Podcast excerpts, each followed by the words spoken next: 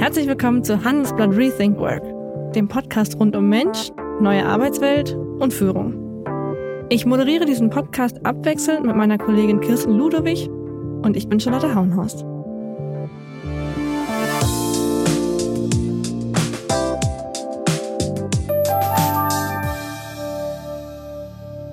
Herzlich willkommen, liebe Zuhörerinnen und Zuhörer zu Handelsblatt Rethink Work.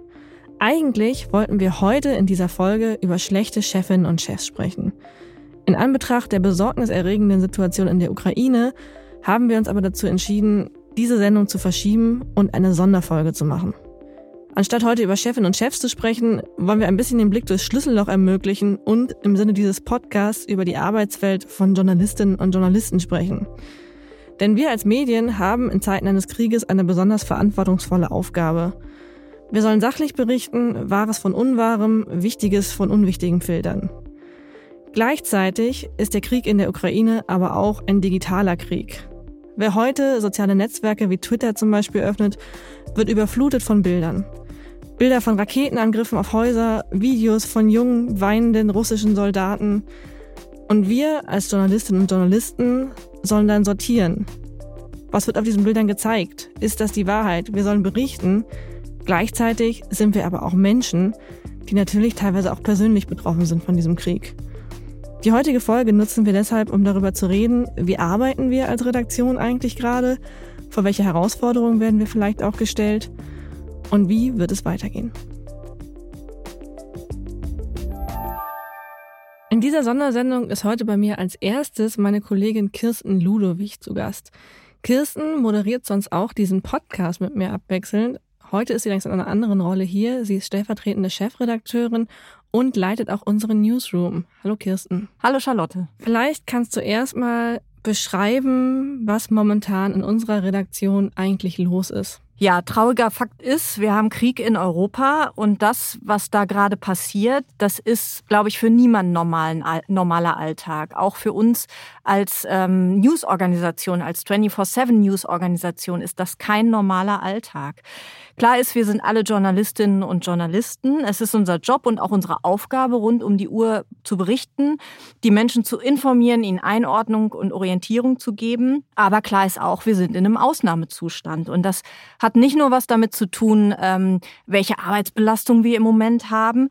Wir, und was den Takt angeht, im Grunde sind wir ja rund um die Uhr in allen Teilen der Welt im Einsatz. Wir bewerten Informationen, wir brechen komplexe Sachverhalte runter, wir bilden uns eine Meinung auch, sondern das geht natürlich auch ähm, dahin, was wir alles an Nachrichten, an Bildern, an Videos sehen und womit wir jeden Tag konfrontiert sind. Kannst du da mal genauer drauf eingehen? Was für Videos und Nachrichten sehen wir jeden Tag? Wie filtern wir das eigentlich? Wie kommt das hier bei uns an? Ja, also wenn sich alles den ganzen Tag um Krieg dreht und um diese verheerenden Folgen, wenn du siehst, wie Bomben einschlagen, wie Menschen flüchten, wie diese Ströme von Menschen zu den Grenzen hingehen und wenn du einen Kollegen in der Ukraine am Telefon hast, der von vor Ort berichtet und wenn du im Hintergrund die Sirenen heulen hörst, dann ist das eine besondere Situation, wenn du über den Newsticker siehst, dass der russische Präsident seine Atomstreitkräfte in Alarmbereitschaft versetzt und du fragst dich,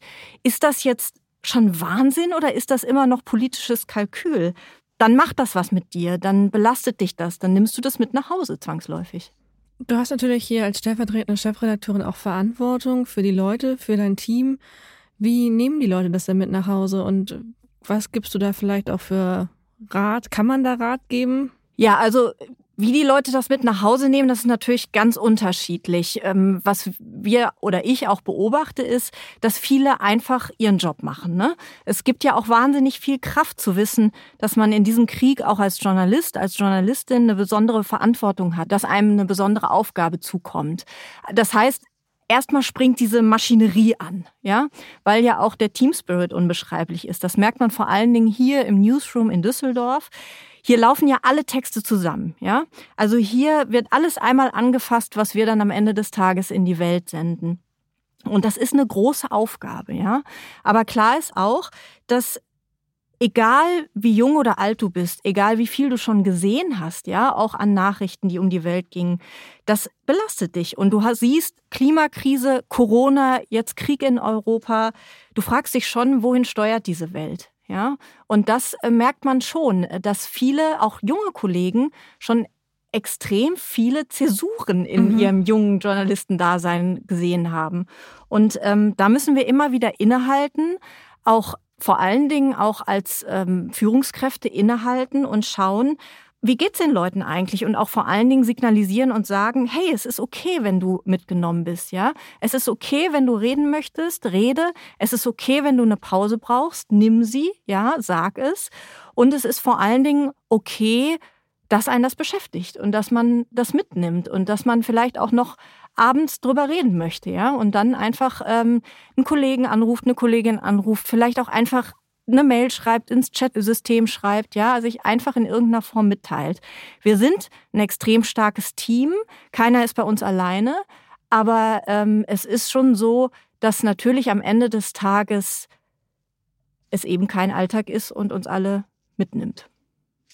Ich erlebe es tatsächlich auch als sehr starkes Team, wo ja auch viele direkt sich freiwillig gemeldet haben, Hilfe angeboten haben, versucht haben, quasi Überstunden zu arbeiten, um die Nachrichtenlage abzudecken. Gleichzeitig ähm, spüre ich natürlich auch, dass das schon an die Substanz geht. Deswegen auch die ganz persönliche Frage, Kirsten, wie geht es denn dir damit? Du selbst filterst diese Bilder ja auch seit der vergangenen Woche und bist im Dauereinsatz im Newsroom. Ja, also ähm, bei mir ist es schon auch ganz klar dieser Reflex, in den, in den Tunnel zu gehen. Ne? Und ähm, es ist natürlich auch immer ein Privileg, dabei zu sein. Ja, es ist ein Privileg, in so einer Situation Journalist, Journalistin zu sein. Okay, es ist ein Privileg, aber gleichzeitig, wie, was macht es mit dir persönlich? Ja, also es ist natürlich schon ähm, eine enorme Arbeitsbelastung und ich wach damit auf mit den Nachrichten und mein erster, vor allen Dingen solange der Kollege noch in der Ukraine war, ging natürlich der erste Blick jeden Morgen aufs Handy, hat er sich gemeldet, ähm, hat äh, sich unser Chefredakteur gemeldet, wie es ihm geht, der hat natürlich den Kontakt auch zu ihm gehalten. Also das, äh, das, das, damit steht man auf und damit geht man wieder schlafen. Und ich muss schon sagen, dass ich in manchen Situationen auch einfach müde bin. Ja, aber dann ähm, gibt einem schon diese, diese enorme Team Spirit, den ich hier jeden Tag spüre. Ähm, der gibt einfach nicht nur mir, glaube ich, sondern uns allen die Kraft, ähm, weiterzumachen. Vielen Dank, Kirsten. Und über die eben angesprochene Situation mit unserem Auslandskorrespondenten Jürgen Klöckner, der vergangenes Wochenende noch in der Ukraine war, aber auch über die Frage, was dieser Krieg jetzt eigentlich mit uns als Handelsblattredaktion gerade macht, was das für den Journalismus bedeutet, spreche ich jetzt zuerst mit unserer Auslandschefin Nicole Bastian und dann mit unserem Chefredakteur Sebastian Mattes. Nicole, du bist unsere Ressortleitung Ausland. Vielleicht kannst du erstmal erklären, was dein regulärer Job eigentlich wäre, wenn nicht gerade ein Krieg ist. Ja, im Prinzip im Auslandsressort sind all unsere Auslandskorrespondenten aufgehangen in der ganzen Welt. Wir haben ungefähr 30 äh, Leute, die äh, wirklich von äh, San Francisco bis äh, Peking sitzen. Äh, mein Job ist es erstens, äh, diese Leute zu betreuen, auch zu schauen, wen schicken wir ins Ausland und dann eben Themen anzuregen, ähm, zu diskutieren, teilweise auch selber zu schreiben und die Auslandsthemen, die vor allen Dingen auch wirtschaftsrelevanten und wirtschaftspolitisch relevanten Themen fürs Handelsblatt zu covern. Nun hat es sich ja in den vergangenen Wochen abgezeigt, dass die Situation in der Ukraine sich verändert. Wir haben als Redaktion natürlich auch darüber diskutiert, dass es ein wichtiges Thema ist, das uns gerade beschäftigt. Wie bist du dann vorgegangen bei der Frage, wann schickt man da jemanden hin und wann holt man jemanden raus? Ja, ähm, also ähm, wir hatten das äh, Unglück quasi, dass äh, der Kollege, der sich bei uns am besten in der Ukraine auskennt und das Land äh, schon seit Jahren mehrfach bereist hat, äh, derzeit gerade in der Auszeit ist. Ähm, und wir äh, vor der Frage standen, schicken wir jemand anderen rein.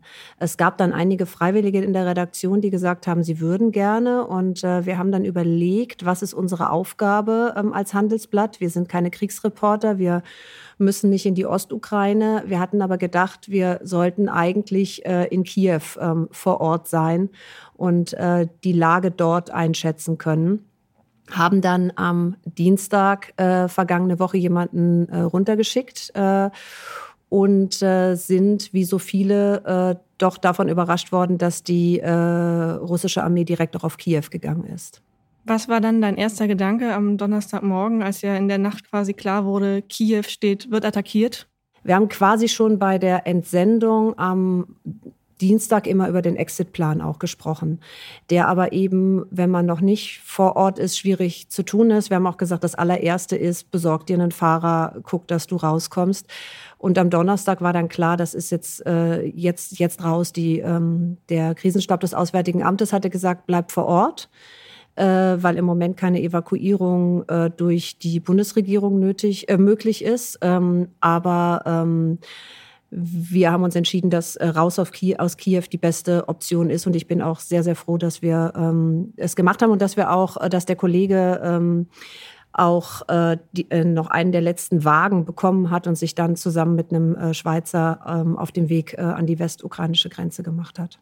Nun ähm, waren wir als gesamte Redaktion, das war ja auch teilweise in der Öffentlichkeit über Twitter natürlich sehr besorgt, wie wir den Kollegen aus der Ukraine rausbekommen. Es gab dann eine sehr schwierige Situation an der polnischen Grenze, wo klar wurde, ähm, er ist mit tausenden anderen Flüchtlingen dort vor Ort. Wie hast du als Ressortleitung diese Situation erlebt? Was ging dann in dir vor? Welcher Schäbel hast du vielleicht auch versucht in Bewegung zu setzen? Weil du warst ja hier in Düsseldorf. Genau, also äh, nicht nur ich, sondern auch äh, Sebastian, unser Chefredakteur. Wir haben äh, am Freitag wurde die äh, Situation klar, dass äh, unser Kollege vor der Grenze steht, an der Grenze steht, aber nicht herübergelassen wird auf die polnische Seite und zwar von den ukrainischen äh, Grenzsoldaten nicht rübergelassen wird, weil am äh, Freitag auch eine Generalmobilmachung durch den äh, ukrainischen Präsidenten Zelensky bekannt gegeben wurde, sodass ukrainische Männer im wehrfähigen Alter das Land nicht verlassen durften. Und es gab so viele Männer mit gefälschten Pässen, dass die Grenzsoldaten unserem Kollegen nicht geglaubt haben, dass er ein deutscher Journalist ist. Und so stand er da an dieser Grenze und wurde nicht nicht durchgelassen. Und wir haben vom äh, diversen Botschaftern, dem deutschen Botschafter in Polen, dem ukrainischen in Berlin, äh, über dem polnischen Außenministerium, über das Auswärtige Amt, äh, im Prinzip über den DJV, den Deutschen Journalistenverband, äh, mit allen permanent eigentlich im Kontakt immer wieder gestanden und versucht, ähm, über alle Wege äh, unseren Kollegen da über die Grenze zu bekommen. Am Ende waren es dann, war es dann die kroatische Botschaft in Polen, die kroatische Kollegen rausgeholt hat und unseren Kollegen mitgenommen hat. Dankenswerterweise wirklich. Und war das das erste Mal, dass du so eine Situation hattest, dass du jemanden aus so einem Krisengebiet helfen musst, rauszuholen? Oder hattest du da schon Erfahrung? Nein, damit hatte ich keine Erfahrung. Ähm, äh, ich habe äh, in der Zeit äh, des Irakkriegs zum Beispiel oder des Jugoslawienkriegs äh, mich war, war ich keine Ressortleiterin mhm. Ausland ähm, und äh, ich glaube diese Erfahrung macht man Gott sei Dank natürlich nicht so häufig und äh, dann muss man auch sagen, dass wir eigentlich als Handelsblatt äh, mhm. keine Kriegsreporter sind und uns auch nicht so verstehen ähm, und deswegen äh, war das für mich eine, eine, eine erste Erfahrung und ich bin sehr, sehr froh, dass, dass die gut ausgegangen ist. Ja, das sind wir, glaube ich, alle in der Redaktion. Ähm, letzte Frage. Es gibt ja auch, gab ja eine Debatte darüber, natürlich auch bei uns in der Redaktion, das kann man, glaube ich, schon so offen sagen, sollten wir nicht jetzt wieder jemanden hinschicken? Du hast es eben schon ein bisschen angedeutet. Wie ist da deine Position zu? Im Moment auf keinen Fall. Wir hätten auch äh, jemanden, wenn wir gewusst hätten, dass oder gedacht hätten, dass Kiew so schnell unter Beschuss gerät, hätten wir niemanden hingeschickt. Und da wir uns auch nicht als Kriegsreporter verstehen, äh, werden wir im Moment niemanden in die Ukraine schicken. Vielen Dank. Ich spreche jetzt mit Sebastian Mattes, Chefredakteur beim Handelsblatt. Sebastian, erstmal ganz persönlich, als du Donnerstagmorgen aufgewacht bist und gesehen hast in der Nacht Angriffe auf Kiew, was war da dein erster Gedanke? Ja, ich bin tatsächlich um 4.30 Uhr aufgewacht. Ich bin geweckt worden von einer Nachricht unseres äh, Korrespondenten Jürgen Klöckner, der gerade in Kiew war, um über die Unternehmen zu berichten, über die Menschen, wie sie sich vorbereiten auf die ähm, sich zuspitzenden Ereignisse. Was man aber auch ganz klar sagen muss, es war ein Riesenschock. Keiner hätte damit gerechnet, dass die Angriffe auf Kiew so schnell kommen würden. Und äh, damit musste man erstmal umgehen. Und die ersten Gedanken waren natürlich, okay, wie kriegen wir unseren Kollegen da jetzt raus. Und die zweiten, äh, zweitens haben wir uns natürlich dann intensiv die Gedanken gemacht, wie wir das jetzt inhaltlich verarbeiten, was das für uns bedeutet. Wir haben dann innerhalb von sehr kurzer Zeit das komplette Programm für den ganzen Tag umgeschmissen, haben ein großes, großes Team unter Leitung unseres Auslandsressorts zusammengestellt, die das halt sich mit all diesen Fragen, die sich dann ergeben haben, beschäftigt hat, um das möglichst schnell auf die Website und später in die Zeitung zu kriegen. Was für Fragen waren das? Naja, im ersten Moment die ganz große Frage, was ist eigentlich Putins Plan? Wohl wissend, dass wir das natürlich nicht final beantworten können, aber so gut es eben geht, was könnte die Strategie sein und dann aber auch die Ableitung, was sind die Folgen? Was sind einerseits die politischen Folgen und was sind andererseits die ökonomischen Folgen? Und wir müssen uns ganz klar sein, die politischen Folgen sind, äh, sind dramatisch. Die Welt wird nach diesem Angriff eine andere sein. Europa wird sich verändern, die Beziehung zu Russland natürlich, die Beziehung zu China wird sich verändern und das, die komplette Sicherheitsarchitektur im Westen. Nun bist du ja gleichzeitig aber auch Journalist und man sagt ja immer, Journalisten leben von Großlagen. Wie hast du die Situation hier in der Redaktion in Düsseldorf erlebt an diesem Donnerstag?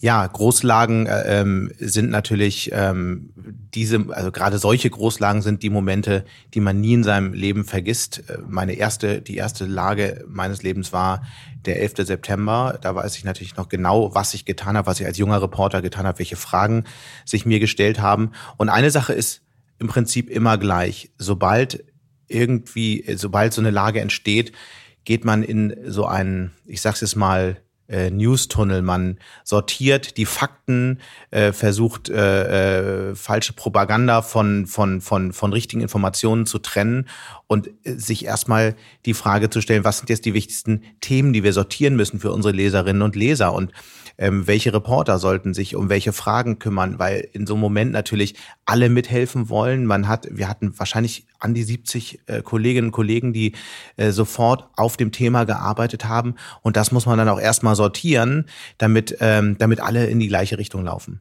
Du hast eben schon das Wort Propaganda angesprochen. Das ist bei diesem Krieg jetzt natürlich was Besonderes, dass wir geflutet werden mit Bildern aus aller Welt. Was ist da nochmal ganz klar die Rolle von Journalismus? Ja, äh, wir haben in so einem Moment natürlich die Aufgabe, äh, eine sehr wichtige Sortierfunktion, weil gerade in sozialen Medien unglaublich viele Videos, Fotos, Aussagen ähm, kursieren, die entweder falsch sind, nicht verifiziert werden können. Und unsere Aufgabe ist, genau das zu tun. Und das ist manchmal schmerzhaft, weil wir sagen müssen, wir können auf einen bestimmten Fakt jetzt nicht einsteigen, weil wir einfach nicht wissen, ob es stimmt. Das ist auch einer der Gründe dafür, dass es so wichtig ist, dass, dass Journalisten auch vor Ort sind, um das eben verifizieren zu können. Und ähm, ja, und das Zweite ist, dass wir, dass wir uns mit den Hintergründen beschäftigen, dass wir eben versuchen ähm, abzuleiten, was, welche Folgen das jetzt hatte und ähm, was das für, am Ende für jeden einzelnen unserer Leserinnen und Leser bedeutet. Ich hatte eben zuvor schon ein Gespräch mit Nicole Bastian, unserer Auslandschefin, wo wir natürlich über die Situation von unserem Reporter an der Grenze nochmal gesprochen haben. Meine Frage auch an dich, wie wichtig ist es denn jetzt Berichterstattung vor Ort zu haben oder wann sagt man vielleicht auch als Chefredakteur, der es verantwortet, das ist jetzt zu gefährlich? Also was wir als Handelsblatt nicht machen, äh, wir schicken keine Kollegen direkt ins Kriegsgebiet. Was wir aber sehr wohl machen, dass wir versuchen, immer wieder auch in Krisengebieten vor Ort zu sein. Das ist insofern natürlich unsere Aufgabe, weil viele ähm, unserer Leserinnen und Leser Kontakte zu Unternehmen in solchen Regionen haben, weil sie vielleicht selbst Zweigstellen dort haben, selbst ähm, Partnerunternehmen. Und natürlich ist es wichtig, dass die aus erster Hand erfahren, äh, was vor Ort los ist und wie wir die Lage einschätzen. Insofern ähm, ist es wichtig, dass wir, dass wir das immer wieder tun, dass wir unsere Leute entsprechend ausbilden. Und ähm, sobald dann aber ein Krieg ausbricht, ist das ein Feld, ähm, wo wir äh, uns ein Stück weit zurückziehen und dann möglicherweise von der anderen Seite der Grenze berichten, wie wir es jetzt natürlich auch weiter tun. Was können Leserinnen und Leser und auch Zuhörerinnen und Zuhörer des Handelsblatts perspektivisch denn von uns erwarten, was wir an Berichterstattung liefern werden? Also wir beschäftigen uns natürlich weiterhin mit den großen geopolitischen Veränderungen und den ökonomischen Folgen dieses, dieser ganzen Krise des Kriegs. Und es ist völlig klar, dass die Folgen dramatisch sein werden. Es wird äh, sehr wahrscheinlich eine steigende Inflation geben. Die Energieversorgung in Deutschland, das war ja, weiß ich nicht, vor ein paar Monaten noch undenkbar, die Energieversorgung in Deutschland. Ähm, ist nicht in jedem Szenario gesichert. Äh, Unternehmen, äh, große Konzerne wie BP verkaufen Anteile an russischen Unternehmen, Rosneft. Also wir sehen eine dramatische Entflechtung zwischen der europäischen und der russischen Wirtschaft. Ähm, Spitzen, ehemalige Spitzenpolitiker Europas legen ihre Aufsichtsratsmandate nieder. Das heißt, äh, das werden wir natürlich weiter begleiten. Und ich sag's nochmal, es ist, wir, wir müssen uns darüber im Klaren sein, dass das eine echte Zäsur ist. Man spricht ja immer gerne so schnell von einer Zeitenwende und schreibt es gerne so schnell. Das ist wirklich eine Zeitenwende. Und unsere Kinder, die jetzt klein sind, du hast kleine Kinder, ich habe kleine Kinder, die werden in einer anderen Welt aufwachsen als wir. Vielen Dank.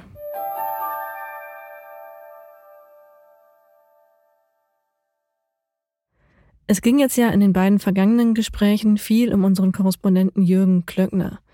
Jürgen arbeitet eigentlich bei uns im Hauptstadtbüro. Vergangene Woche war dann die Entscheidung getroffen worden, dass er nach Kiew fährt, um von dort zu berichten, ausdrücklich nicht von der Ostgrenze, sondern aus Kiew. Die Situation hat sich dann massiv verschärft und wir haben uns vom Handelsblatt in der Situation gesehen, dass wir Jürgen die Ausreise natürlich möglichst schnell ermöglichen würden, gleichzeitig aber auch die Situation sich so schnell entwickelt hat, dass von Kiew zum Beispiel keine Flugzeuge mehr gingen und unser Reporter dann über die polnische Grenze die Ukraine verlassen wollte. Das hat sich als sehr, sehr schwierig erwiesen und Jürgen hat in einer Veranstaltung beim Handelsplatz selbst ein bisschen von seinen Erlebnissen an der Grenze erzählt und da hören wir jetzt den Mitschnitt. Jürgen, wir versuchen es nochmal. Also, du warst äh, von äh, Mittwoch bis Sonntag in der Ukraine. Ähm, bitte schilder uns doch mal deine äh, bleibendsten und stärksten Eindrücke aus deiner Zeit dort. Also die stärksten Eindrücke waren ziemlich viele starke Eindrücke. Ich glaube, sehr beeindruckt haben mich die Gespräche mit den vielen Ukrainern und Ukrainern, die sich auf die Flucht begeben haben ähm, vor den Angriffen und da wirklich eine Strapazen auf sich genommen haben, die sehr, äh, sehr schwer vorstellbar sind und ja auch gleichzeitig ihre äh, Familie zurücklassen, Teil ihrer Familie zurücklassen, ihr Leben zurücklassen und eine völlig ungewisse äh, Zukunft sich aufmachen und dann wiederum auch Familie zu Hause zurücklassen, die ja weiterhin vom Krieg bedroht ist und, und auch um ihr Leben fürchten muss. Sehr beeindruckend waren oder zumindest, ähm, nachhal zumindest nachhallen werden auch die vielen Eindrücke, die ich auf der, ich ähm, auf der Reise zurück an die polnische Grenze erlebt habe. Ich bin von Kiew ähm, an die Grenze ge gereist, wie viele tausend oder wahrscheinlich auch hunderttausend andere Ukrainerinnen und Ukrainer auch äh, und, und habe das als, als ähm, das waren ungefähr drei Tage, die ich da unterwegs war und äh, dort viele Eindrücke gesammelt. Du, du standst an der äh, westukrainischen Grenze, wolltest nach Polen rüber und bist nicht rüber gelassen worden, weil just an dem Tag, an dem du ankamst, am Freitag, Präsident Zelensky eine General äh, Mobilmachung im Land verkündet hatte, nach der äh, alle ukrainischen Männer im wehrfähigen Alter das Land nicht mehr verlassen durften. Und man hat dir nicht geglaubt, dass du deutscher Journalist bist und deutscher Staatsbürger. Vielleicht erklärst, äh, erzählst du uns kurz, wie du es dann doch rausgeschafft hast nach Polen. Äh, das ist tatsächlich eine sehr schwierige Lage dort an der Grenze und ähm, es gibt mehrere Checkpoints, über die man dann über die Grenze gehen kann.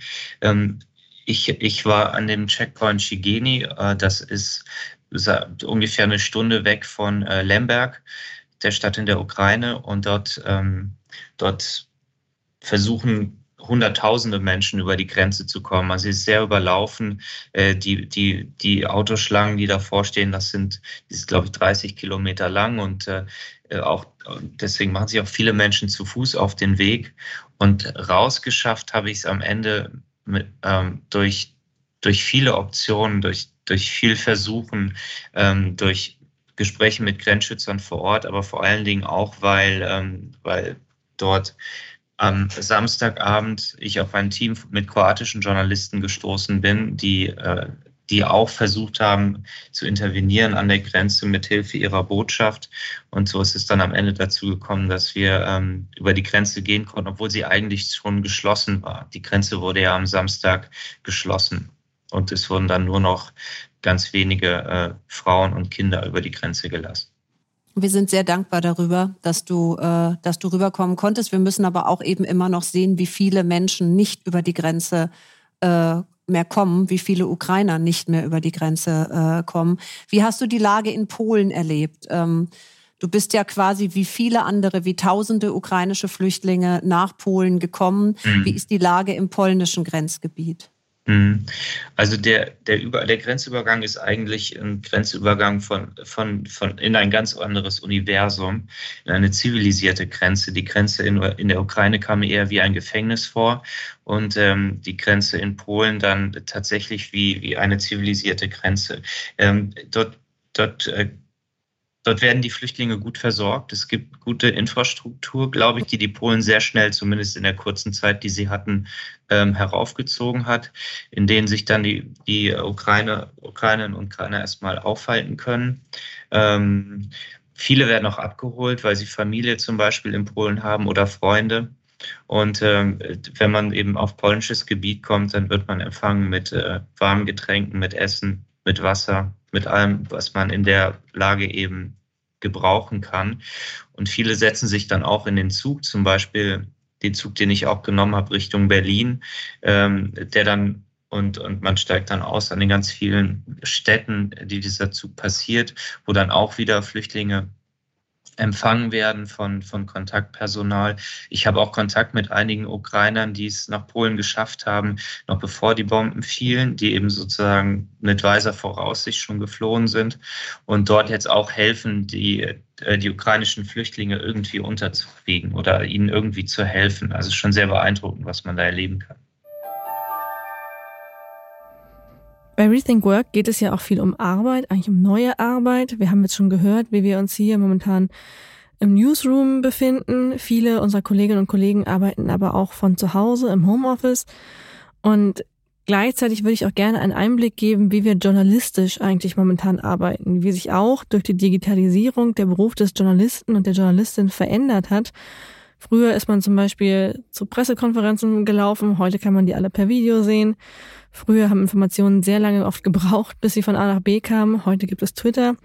Und dementsprechend freue ich mich jetzt, dass ich mit Daniel Klager sprechen kann, der bei uns der stellvertretende Ressortleiter Wirtschaftspolitik ist, in dieser Funktion aber auch den Wirtschaftspolitik-Desk leitet und zum Beispiel auch für tagesaktuelle Formate zuständig ist.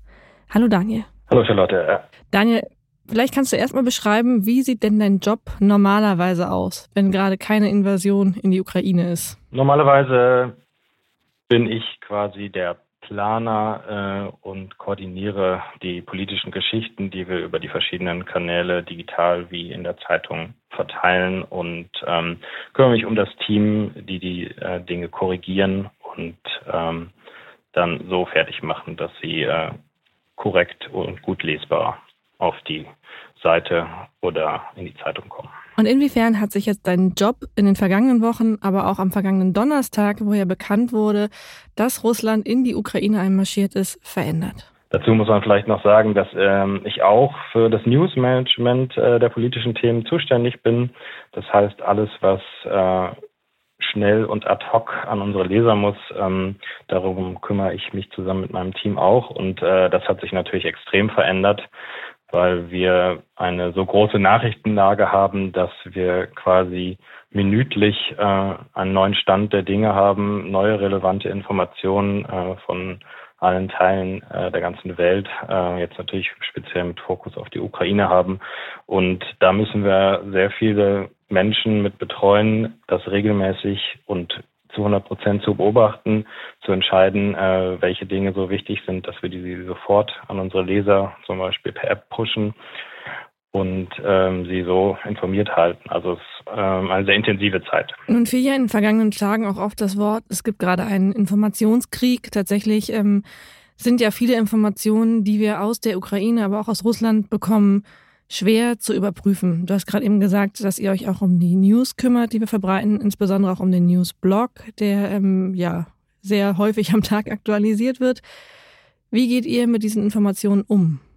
Ja, das ist tatsächlich nicht so einfach, weil einfach extrem viele Informationen äh, bei uns anlanden und wir haben dann die Aufgabe, sie so zu sortieren und äh, so aufzubereiten, dass wir da einfach das Wichtigste und auch natürlich das Korrekte so äh, an unsere Leser weiterleiten. Dazu ist auch der Newsblog einer im Moment einer unserer wichtigsten Tools, weil wir da einfach sehr schnell und sehr klar einen Überblick zu allen wichtigen Nachrichten abbilden können. Und der wird auch einfach sehr für ihn nachgefragt, weil die Leute ein, ein ganz ein hohes Informationsinteresse daran haben. Und die Herausforderungen sind einfach, dass wir da ganz klar sind, und zwar auch was die Quellen angeht, was ganz, ganz wichtig ist, dass wir sagen, woher die Informationen stammen, wer was gesagt hat, um einfach ähm, den Lesern die Möglichkeit zu bieten, das einschätzen zu können. Ein Beispiel wäre zum Beispiel, dass ähm, von der ukrainischen Seite natürlich Opferzahlen regelmäßig bekannt gegeben werden. Das lässt sich aber von uns nicht nachvollziehen. Deswegen, wenn wir darüber berichten, müssen wir da mit einer ganz klaren Distanz und einer ganz klaren ähm, Quelle arbeiten und sagen, das hat das ukrainische Verteidigungsministerium bekannt gegeben, äh, um einfach so klar zu machen, dass woher die Information stammt, damit sich jeder da einen Eindruck machen kann. Nun werden natürlich auch wahnsinnig viele Informationen über soziale Medien, wie zum Beispiel Twitter, verbreitet. Man sieht das dann teilweise, wie die Retweets in äh, fünfstellige Höhe schnellen von äh, Videos von Angriffen ähm, von ja, russischen Soldaten zum Beispiel auch, die angeblich gefangen genommen wurden. Wie geht ihr mit solchen Informationen um, die gerade zirkulieren, aber wo natürlich die Quelle schwer herauszufinden ist? Da sind wir sehr, sehr vorsichtig mit. Im Grunde alles, was wir da nicht verifizieren können, ähm, davon halten wir erstmal Abstand, weil das einfach in der aktuellen Lage extrem schwer ist zu sagen, sind das aktuelle Videos, stimmt der Ort, ähm, wer ist der ursprüngliche Verbreiter. Deswegen, falls es da ein sehr, sehr hohes Interesse daran geht, dann kann man das darstellen, dass es zirkuliert mit dem größtmöglichen Abstand und auch ganz klar dazu, äh, wenn man dazu ganz klar sagt, ähm, wir können nicht die Authentizität ähm, da hier jetzt verfolgen, dann kann man das mal darstellen. Aber im Grunde verzichten wir in aller Regel auf die Sachen, weil wir wollen halt auf keinen Fall falsche Informationen verbreiten. Deswegen ist da Vorsicht angebracht. Und reflektiert ihr da eure Rolle auch im Team? Ich meine, es gibt natürlich auch viele Debatten jetzt immer, welche Rolle hat Journalismus jetzt eigentlich? Wie berichten wir über die Ukraine? Wie berichten wir über Russland? Ähm, sind wir da gefärbt in unserer Berichterstattung? Diskutiert ihr da und ähm, wenn ja, was? Also wir diskutieren tatsächlich ja den ganzen Tag immer mal wieder über quasi jede einzelne Meldung. Ähm, das macht im Moment die auch die Pandemie nicht so einfach, weil wir nicht so sehr zusammensitzen können wie früher. In solchen Lagen mhm. ist es eigentlich tatsächlich wichtig, dass man sich sofort ad hoc über alles austauscht, damit, falls jemand Einsprüche hat oder andere Informationen, dass wir halt direkt darauf reagieren können. Deswegen versuchen wir uns so gut wie möglich zusammenzuschalten. Wir haben tatsächlich acht, zwölf, 14 Stunden lang laufende Audio-Calls, äh, wo die Leute quasi immer drin sind und dann höchstens zum Feierabend rausgehen, um so eine Art Newsroom digital zu simulieren, indem wir uns quasi alles hin und her rufen können und so von unterschiedlichen Einschätzungen der jeweiligen Fachkollegen einfach auch profitieren können. Deswegen, wir müssen ständig darüber reden, wir müssen mögliche Fehler analysieren und ähm, versuchen dann damit quasi aus diesem aus dieser Schwarmintelligenz das Bestmögliche rauszuholen. Du hast eben auch nochmal erwähnt, ähm, Quellen, die wir verwenden und Quellen, die wir nicht verwenden. Jetzt vielleicht nochmal ähm, ganz, ganz nutzwertig gesprochen. Was sind denn gute Quellen und was sind schlechte Quellen? Die besten Quellen sind natürlich direkte Quellen.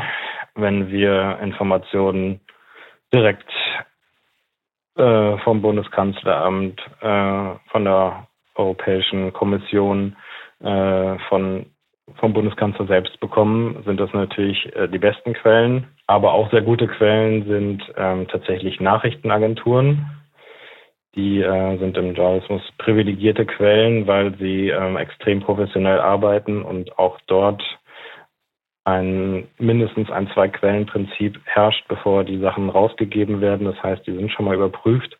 Trotzdem äh, schauen wir auch danach und in der Regel nehmen wir auch keine großen relevanten News, solange sie nicht zumindest auch von zwei verschiedenen Nachrichtenagenturen bestätigt worden sind. Und wenn die Quelle jetzt, ähm, wie von dir eben genannt, zum Beispiel das ukrainische Außenministerium ist oder der Kreml eine Verlautbarung ähm, rausgibt. Wie gehen wir mit diesen Quellen um?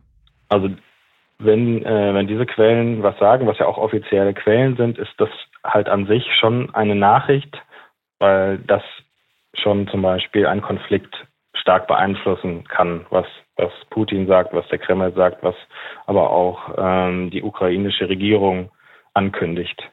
Aber in diesem Fall müssen wir einfach ganz klar sagen, wer das gesagt hat, um, ähm, um hier eine Distanz zu schaffen und sagen, das machen wir uns nicht zu eigen, äh, das ist nicht das, was wir sagen, sondern das ist äh, eine Aussage, die jemand anders getroffen hat.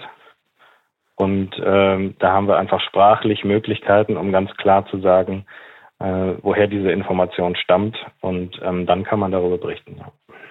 Du hast jetzt eben darüber gesprochen, dass wir sprachlich natürlich auch die Möglichkeiten haben zu sagen, ähm, dass diese Quelle das gesagt hat, dass wir es uns nicht zu eigen machen.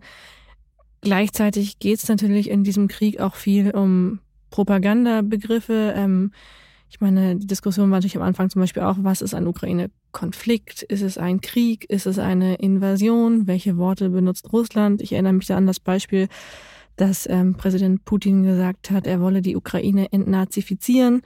Und ähm, natürlich klar war, dass das ähm, ja seine Argumentation ist, um diesen Krieg zu beginnen. Wir aber natürlich nicht wirklich von einer Entnazifizierung reden. Und da gab es in der Redaktion auch Debatten zu, wie geben wir das wieder, was da gesagt wird und wie kennzeichnen wir das? Was ist da dein Weg? Da finde ich es auch sehr wichtig, auch in, in schnellen und kompakten Formaten wie dem Newsblog, dass wir da tatsächlich Kontext liefern und, ähm, und Einordnung. Das heißt, äh, wir können da nicht dieses, dieses Wording, diese Begriffe, diese gefärbten Begriffe von einzelnen Parteien einfach so übernehmen und stehen lassen, sondern äh, müssen auch da eine Einordnung vornehmen. Und das ist tatsächlich auch ein Punkt, wo dann die äh, Redaktion in gewisser Weise Stellung bezieht. Wenn Putin sagt, äh, es handelt sich um eine Spezialoperation, dann heißt das halt nicht, dass wir dieses Wording eins zu eins so übernehmen, sondern wir bieten den Kontext und nehmen dann aber auch zu gewisser Weise Stellung und sagen, nein, äh, das ist ein, ein Krieg, das ist eine Aggression, die von Russland ausgeht und äh, müssen das dann auch in kurzen Formaten mit Kontext einbetten und entsprechend begleiten und werden versuchen halt so nicht zum Werkzeug von Propaganda zu werden. Vielen Dank. Ja, liebe Zuhörerinnen und Zuhörer, das war's mit unserer Sonderfolge Handelsblatt Rethink Work. Eigentlich der Podcast rund um Mensch, neue Arbeitswelt und Führung. Heute ein bisschen gedreht auf unsere Arbeitswelt als Journalistinnen und Journalisten zum Zeitpunkt eines Krieges in der Ukraine. Wir freuen uns über Ihr Feedback gerne per Mail zum Beispiel über rethinkwork@handelsblatt.com, aber auch gern über die sozialen Kanäle. Schreiben Sie uns über LinkedIn, über Twitter. Wir freuen uns und wenn Sie Anmerkungen zu dieser Folge haben, auch immer gerne.